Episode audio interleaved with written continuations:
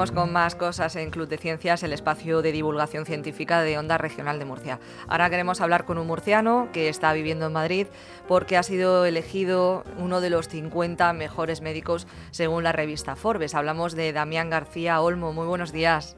Buenos días. Recordamos que Damián García Olmo es jefe de cirugía del Hospital Fundación Jiménez Díaz y además es catedrático de cirugía de la Universidad Autónoma de Madrid. Primero, enhorabuena ¿no? por este reconocimiento. Bueno, muchas gracias. Es un poco más cosa de, vosotros, de los periodistas, más que realmente la, la lista Forbes tiene utiliza parámetros muy basados en, los medios, o sea que, bueno, que se agradece, pero realmente, no sé, quizás lo que más importa son otras cosas, ¿no? ¿Qué tipo de cosas? Hombre, fundamentalmente yo, en, mi, en mi ambiente es que funcione, eh, que, que, que el servicio de cirugía que dirijo pues, pues, tenga los mejores eh, estándares de calidad para, para mis pacientes, que la parte de investigación tengamos repercusión internacional y que nuestros alumnos de la Universidad Autónoma de Madrid pues sean los mejores. Yo creo que esas son las tres cosas que yo persigo cada mañana cuando me levanto y voy a mi despacho. Usted está especializado, bueno, es jefe de, cirugía. El, el, ámbito de investigación que usted trata es el tema de la cirugía colorectal, ¿no?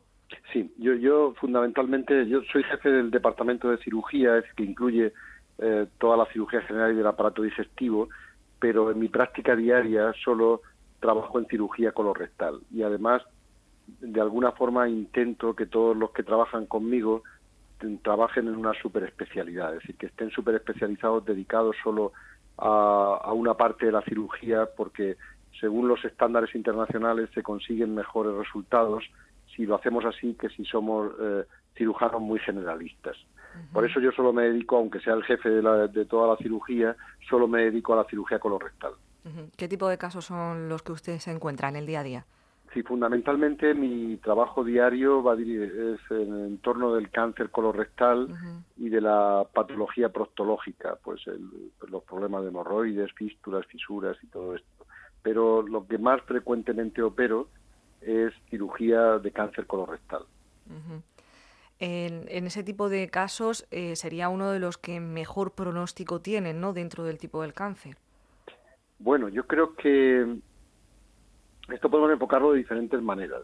Una parte, el cáncer colorectal, pues está subiendo en frecuencia y se está convirtiendo en el cáncer, en la causa de muerte por cáncer más frecuente del, de todos los tipos de tumores sólidos, ¿no?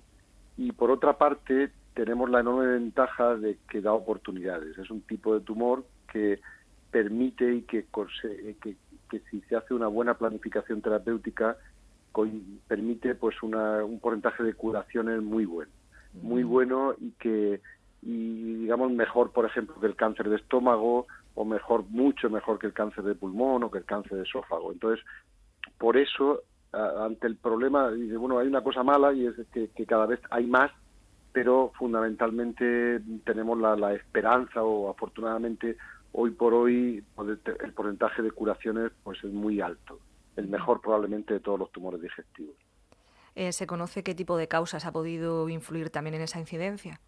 Esto es la, esta es la clave es la clave que todos perseguimos. Eh, la pregunta y lamentablemente en el cáncer pues no tenemos no tenemos respuesta para esa pregunta todavía. El día que se responda esa pregunta probablemente podremos eh, conseguir que haya menos incidencia.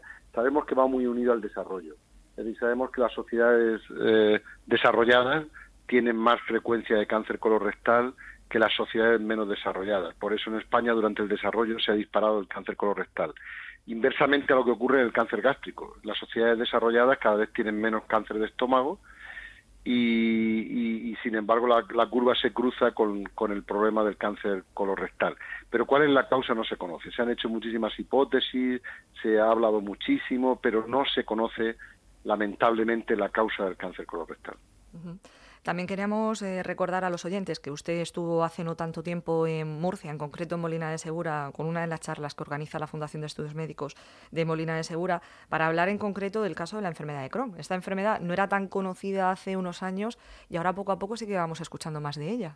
Sí, yo además es que era una, una enfermedad absolutamente eh, rara en el área mediterránea. Yo hice la residencia en la Rizaca, en Murcia, y cuando era residente, en los años 80, que estaba allí, pues la enfermedad de Crohn era absolutamente una, una rareza, una auténtica rareza. De hecho, cuando terminé la residencia me fui a, a Londres porque había un hospital que atendía mucho enfermedad de Crohn y quería aprender de cómo se operaba esas, esas enfermedades, ¿no?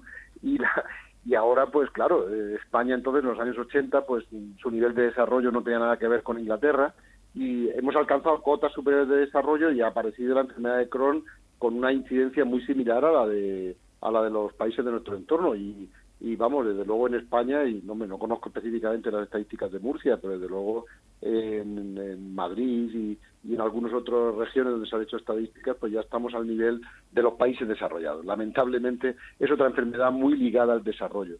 Y antes se hablaba que la dieta mediterránea protegía de la enfermedad de Crohn y tal, pero nadie ha podido demostrar esto. De forma que, por alguna razón, es otra enfermedad, afortunadamente, no, fin, eh, no, no, muy frecuente, pero que ya hay un buen, fin, digamos, nuestra incidencia, eh, la incidencia, pues nos hemos igualado a los países, a otros países europeos y es una enfermedad también de causa desconocida, aunque se saben más cosas porque ya tiene más relación con la inmunidad y la autoinmunidad, pero también de difícil tratamiento y que los cirujanos colorectales pues abordamos y que intentamos pues paliar sus efectos en nuestros pacientes.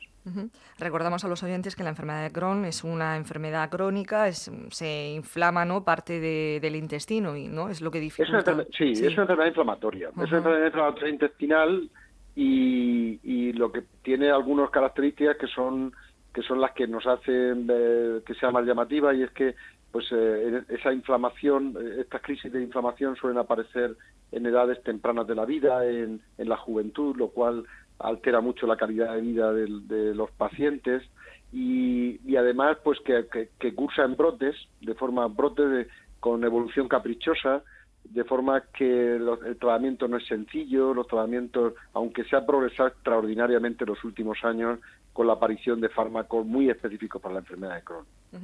Eh, ¿De qué forma se puede tratar la, la enfermedad? Bueno, eh, eh, fundamentalmente con, hay que controlar la inflamación. La inflamación aguda que se produce en los brotes, pues hay que controlarla. Y hoy, y hoy en día, sobre todo este tratamiento está en unidades especializadas que todos los grandes hospitales tienen.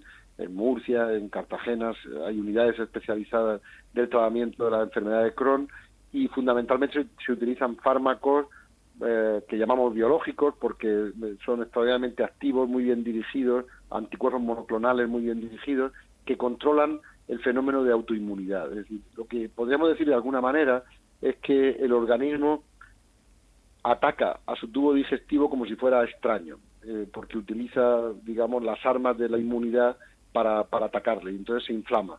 Entonces, utilizando anticuerpos contra contra estas sustancias que atacan el intestino se consigue controlar. Y desde luego, de la aparición de los fármacos biológicos, las cosas son mucho mejores para los pacientes con enfermedad de Crohn. Y solo cuando fracasan nuestros eh, los fármacos, cuando fracasan nuestros colegas eh, porque no, no, funcionan bien los fármacos, entonces entramos los cirujanos a tratar las complicaciones que derivan de ellas. Eh, nos comentaba gente ¿no? que había asistido a esta charla que había sido un éxito, porque después de la charla la gente hacía cola ¿no? para, para preguntarle cuestiones. Yo lo pasé muy bien, además lo pasé muy bien, es que es muy, es muy agradable ir a casa, ¿no? Entonces, pues ir a Murcia pues me resulta totalmente agradable y luego me llamó muchísimo, ya he ido dos veces o tres a, en la Fundación de Estudios Médicos de Molina de Segura y me llama muchísimo la atención la cantidad de gente que congrega. Es mm. sorprendente, es sorprendente, muy sorprendente y luego la calidad de la gente que, que, está allí, de colegas, de científicos, es muy agradable estar en esa charla y, y, además las preguntas tan atinadas. En fin, yo, lo pasé muy bien, realmente bien.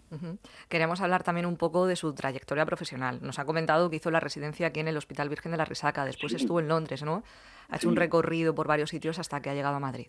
Sí, yo, eh, estudié, la, estudié en la Facultad de Medicina, soy de la séptima promoción. Primero allí estudiaba en el Instituto Alfonso X el Sabio, luego en la Facultad de Medicina y luego hice la residencia de cirugía en el Hospital Virgen de la Risaca cuando terminé pues, tenía una plaza en Albacete y me fui a Albacete y eh, me presenté a oposiciones y saqué la plaza de profesor de universidad en la, en la Universidad Autónoma de Madrid y en el Hospital Universitario La Paz.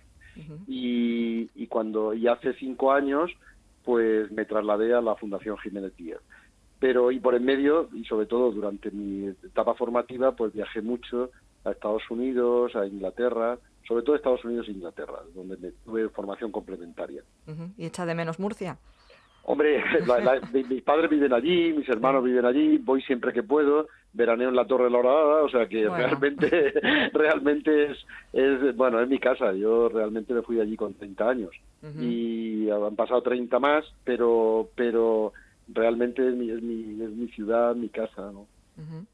Eh, le quería plantear un, par de cuestiones que también le hemos formulado al doctor Ripoll, que es el otro médico murciano que estaba incluido en esa lista de los 50 mejores médicos de Forbes, y era cuántas horas trabaja usted al día, si tiene que compaginar docencia, investigación, asistencia sanitaria. Bueno, esto, eh, claro, es que esto, pues uno, uno trabaja hasta bueno hasta hasta rendirse no decir esto pero es mm, realmente mm, no sé cómo explicarlo.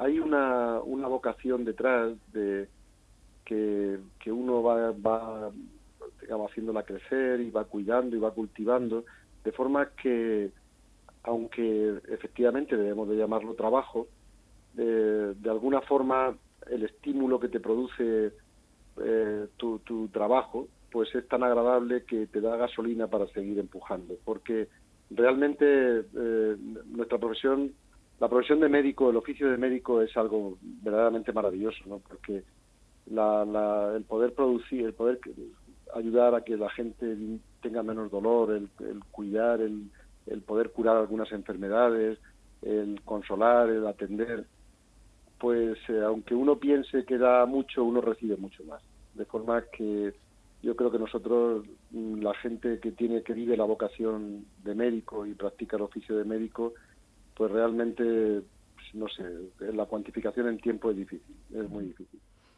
También queríamos plantearle la cuestión de cuál ha sido el caso que más le ha marcado.